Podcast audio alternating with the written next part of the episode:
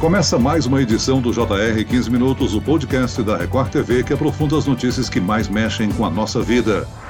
Por conta da pandemia, cerca de 6 mil concursos públicos em todo o país foram suspensos ou cancelados, de acordo com a Associação Brasileira de Concursos Públicos. Sem provas há um ano, pelo menos 3 milhões de brasileiros concurseiros que sonham com uma vaga no serviço público aguardam por novas chamadas e inscrições. É hora de desistir do sonho de um emprego estável e com bom salário? Ou seria o momento para aproveitar o tempo e se preparar ainda mais? Nós vamos discutir estas e outras dúvidas com o diretor da Associação Brasileira de Concursos Públicos, Eduardo Ferreira. Bem-vindo, Eduardo. Olá, Mariana. Olá, Celso. Olá a todos os ouvintes. Quem também participa desta edição é a repórter Mariana Bispo. Olá, Mariana.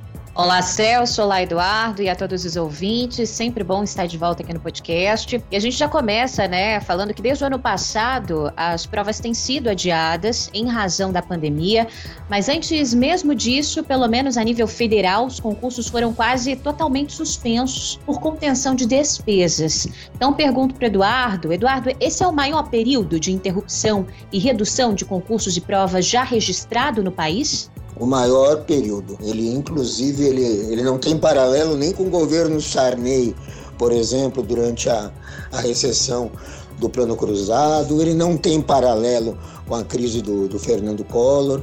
Na verdade, eu imagino que desde que Getúlio Vargas é, oficializou a maneira de você contratar servidor público, nós nunca passamos por uma situação tão caótica e delicada quanto essa. E o que, isso significa na vida de pessoas que dedicam meses e até anos de preparação para disputar essas vagas no serviço público? Bom, vamos por partes.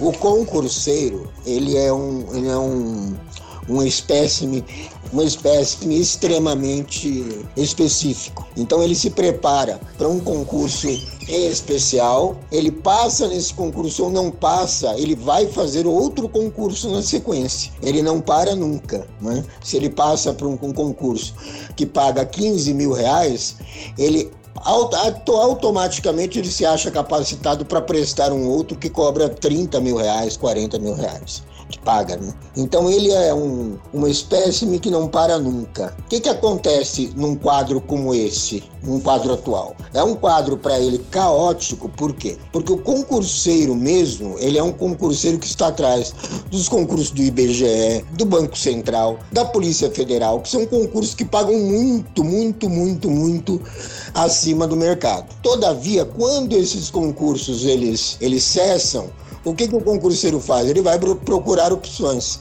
Ele não vai procurar opções no setor privado, até porque não há, né, durante uma crise. Ele vai procurar opções nos concursos estaduais e municipais. E aí, Mariana, que a coisa pega. Aí é que fica complicado. Porque você existe uma insegurança jurídica e existe nesse momento em que nós estamos conversando, editais sendo lançados para concursos, concursos sendo programados e não se sabe se haverá efetivamente o certame no dia marcado. Em face da pandemia, nós tivemos o Enem, talvez a maior prova pública no país, e não houve registro de problemas nenhum. Por que, que uma organizadora de concurso procurou alternativa para fazer as provas marcadas, garantindo assim um distanciamento entre os candidatos para evitar as contaminações? Excelente pergunta, Celso Freitas. E é uma pergunta que nós fazemos para nós mesmos o tempo todo. Você citou um exemplo. Um exemplo é enorme homérico de concentração de pessoas, em que não houve problema, não é? Agora, em Curitiba, a Polícia Civil contratou por edital a Universidade Federal, veja só, são instituições idôneas e acima de qualquer suspeita. A Universidade Federal do Paraná para executar o concurso para a Polícia Civil em Curitiba.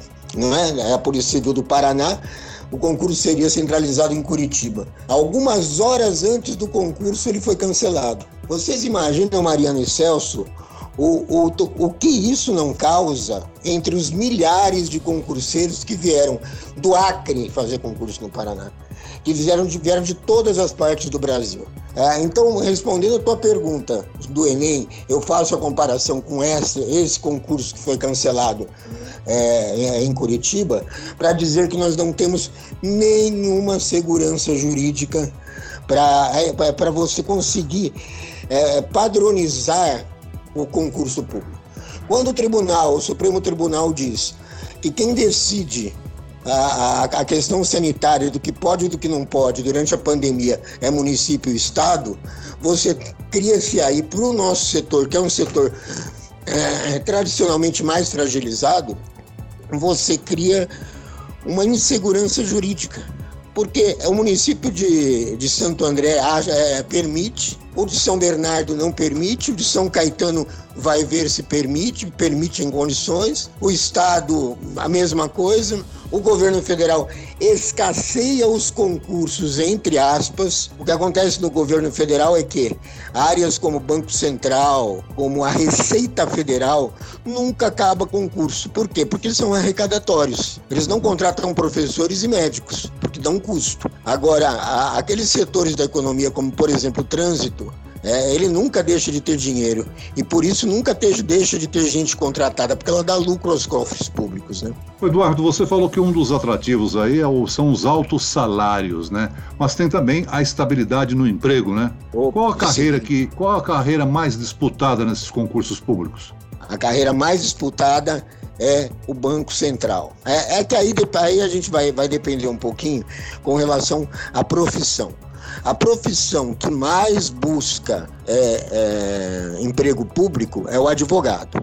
Até porque é, o, o setor público oferece mais vagas é, dirigidas, ou pelo menos peculiares, à área de atuação do advogado. Então, é, não é à toa, você pega os cursos preparatórios, que ganham fortunas, enriquecem aí com isso, eles oferecem o curso da UAB, mas oferecem uma, um leque de concursos, né?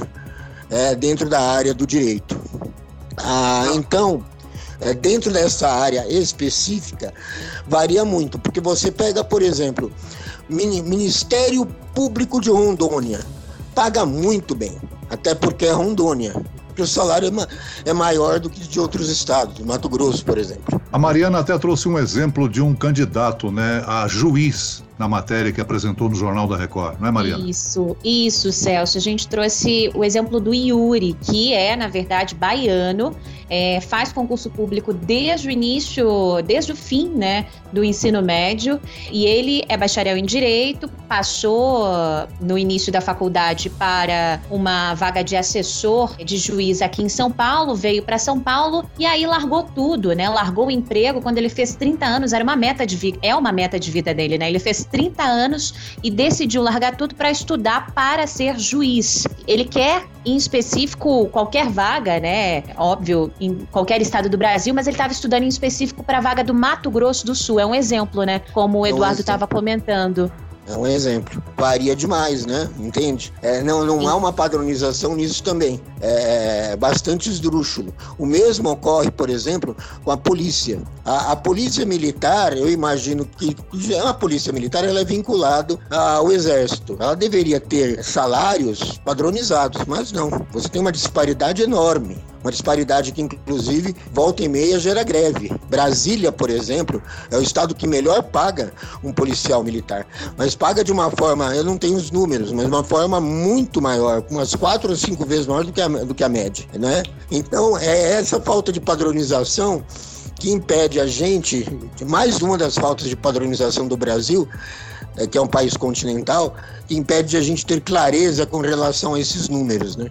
E agora vamos falar aqui do governo federal, né? Desde o início do governo Bolsonaro, quase foi congelada a realização de concursos para conter gastos públicos. Mas muitos servidores vão se aposentando, a gente sabe, tem uma necessidade de novos Isso. profissionais. Uh, você acredita, Eduardo, que em algum momento esse governo vai ter que retomar esses concursos Eu... públicos para preencher vagas importantes em áreas deficitárias, por exemplo, como a Receita Federal, o INSS? Eu tenho certeza disso. Tenho certeza disso em função daquilo que eu já falei. Mas respondendo objetivamente a tua pergunta, haverá sim concurso.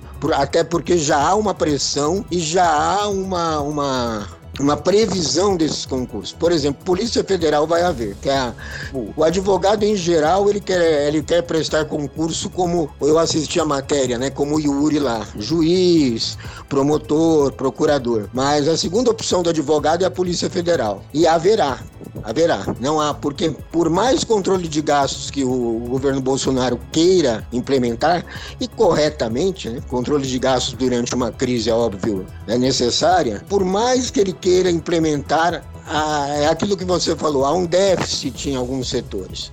A Polícia Federal é um que vai, vai ter. FUNAI vai ter. O Banco Central vai ter. O IBGE ele foi cancelado agora, né? Não sei se vocês viram, ele foi adiado, né? Em função, mas ele foi adiado em função da pandemia. Ele é o tipo de, de serviço que emprega muita gente temporária, principalmente para censo, e que não pode parar, simplesmente não pode. Ele vai parar em função da pandemia, exclusivamente. Ô Eduardo, antigamente a gente chamava o funcionário público de Barnabé, né? E até criticava o nível de eficiência do funcionário público. A deficiência ou a eficiência ainda continua uma disparidade com as empresas privadas? Houve uma modernização, né? Eu, eu também sou do tempo, meu pai era funcionário público, minha, minhas tias eram funcionárias públicas, tinha esse negócio de Barnabé.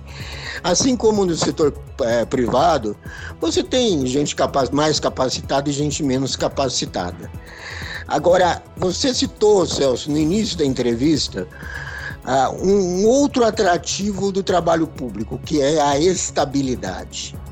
É a estabilidade. Estabilidade e salário por si só não tornam a pessoa mais ou menos trabalhador. Quem é trabalhador, quem é dedicado, quem está apaixonado, pelo seu ofício, o que que ele faz? Ele vai trabalhar, ele vai, ele vai se dedicar, ele vai se reciclar e vai melhorar. Então a grande dica que, se vocês me permitem que eu dou aqui é, faça uma avaliação, como o Yuri fez, do seu projeto de vida.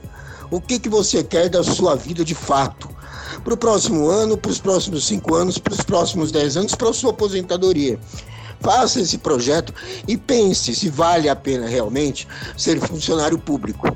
Né? Que a gente não pode esquecer que o grande empregador do de concurso no Brasil não, não são a, não é o governo federal ou os governos estaduais, são os municípios. E os municípios, aí, Celso, é muito mais estabilidade do que salário, porque o salário nos municípios não é tão grande quanto aqueles que a gente vê na esfera federal, na esfera estadual. Agora, Eduardo, até um ponto que a gente comentou na reportagem acho interessante, né, para os concurseiros que estão aí, que não desistiram, né, porque como o Yuri disse lá na reportagem, muitos dos amigos dele desistiram por conta dessas suspensões, desses cancelamentos de provas.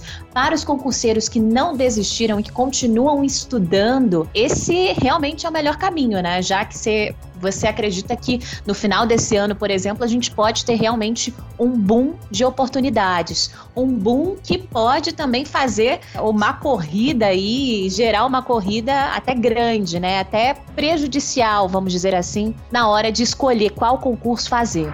Eu continuo estudando porque esse sempre foi meu objetivo, passar na magistratura. E como eu larguei meu emprego, então só me resta isso. Eu espero encontrar um, concursos mais bem elaborados, mais bem concorridos também. E assim que acabar essa pandemia, vai ter uma enxurrada de provas.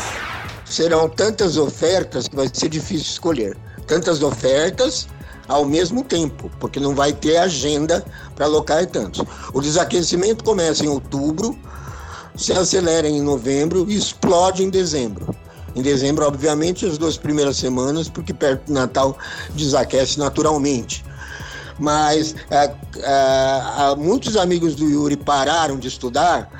É, lamento dizer, mas melhor para o Yuri, melhor para quem continua. Você tem noção de quantas mil vagas estão disponíveis para esse concurso? Pelas projeções, nós podemos jogar tranquilamente aí 300, 300 mil vagas em todo o Brasil. Muito bem, nós chegamos ao fim desta edição do 15 Minutos. Agradeço a participação e as informações do diretor da Associação Brasileira de Concursos Públicos, Eduardo Ferreira. Obrigado, Eduardo. Eu que agradeço. E agradeço também a presença da repórter da Record TV, Mariana Bispo. Mariana. Um prazer, Celso. Um prazer, Eduardo. Até a próxima.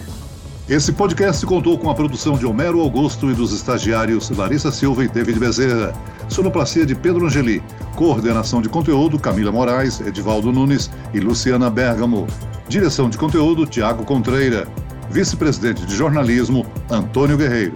E eu, Celso Freitas, te aguardo no próximo episódio. Até amanhã.